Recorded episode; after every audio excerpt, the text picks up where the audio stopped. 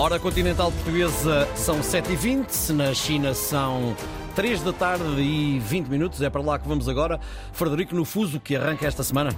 Avançamos no tempo, Ricardo. Dizemos boa tarde a João Pimenta, é jornalista, correspondente da agência Luz em Pequim.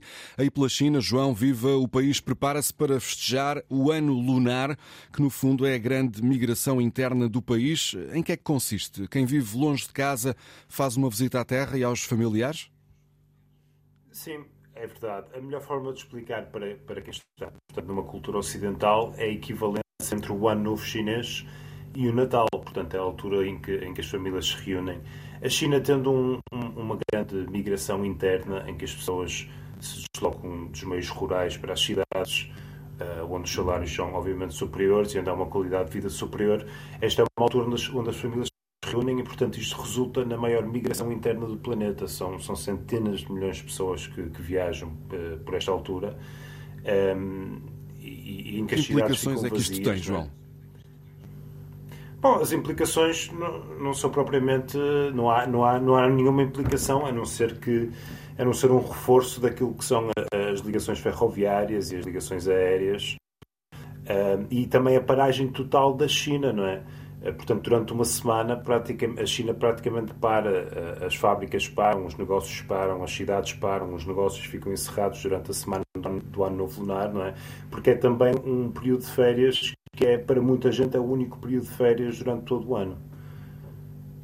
Também hoje, João Pimenta, notícia, é notícia a liquidação da empresa Evergrande por ordem de um tribunal de Hong Kong.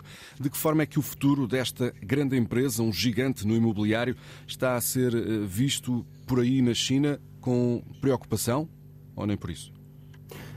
Uh, sim, sim. Uh, portanto, Evergrande é, é, é, é, é símbolo daquilo que é no setor imobiliário chinês, não é? Não é só Evergrande. Evergrande foi a primeira empresa a colapsar, mas houve várias grandes construtoras chinesas que, que colapsaram nos últimos dois anos ou que entraram em cumprimento e estão a, a reestruturar as suas dívidas.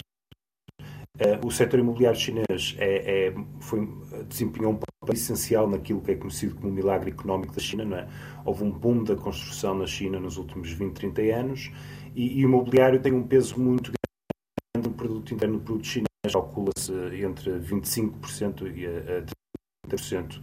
Um, e, portanto, o imobiliário, sendo um, uma peça essencial do motor económico chinês, é, é, de facto preocupante e explica muito aquilo que é a quebra de confiança dos consumidores e, uh, e a debilidade da economia chinesa nos últimos dois anos. E um eventual colapso desta grande empresa teria uh, grandes consequências aí no país?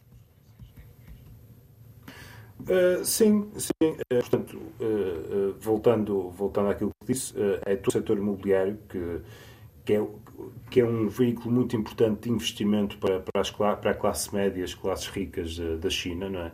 E, e os preços imobiliários aqui têm vindo aqui nos últimos dois anos. Um, ehm, e isso tem depois repercussões para, para, as classes, para a classe média e para a classe, para a classe alta da China, que tem, que tem grande parte do seu, do seu dinheiro eh, concentrado no setor imobiliário. Aliás, os portugueses eram, os chineses eram em, em Portugal até, até há bem pouco os principais investidores uh, uh, em imobiliário no, no, portanto, naquilo do, do, dos vistos gold, não é? das uhum. de residência. Uh, é uma opção que os chineses sempre tiveram, sempre tiveram uma digamos, sempre, sempre viram o imobiliário como uma fonte preferencial para, para alocar os seus, os seus investimentos e as suas poupanças. Não é? Portanto, uma crise no setor imobiliário aqui tem também um efeito muito grande depois naquilo que é a confiança da, das famílias e dos consumidores. Obrigado, João Pimenta, pelo retrato feito a partir da China. João Pimenta, jornalista da agência Lusa, num país onde o fuso horário é bastante diferente do nosso. Ricardo, lá são mais 8 horas do que aqui no continente português. São 3 da tarde, 24 minutos e estão 5 graus a esta hora.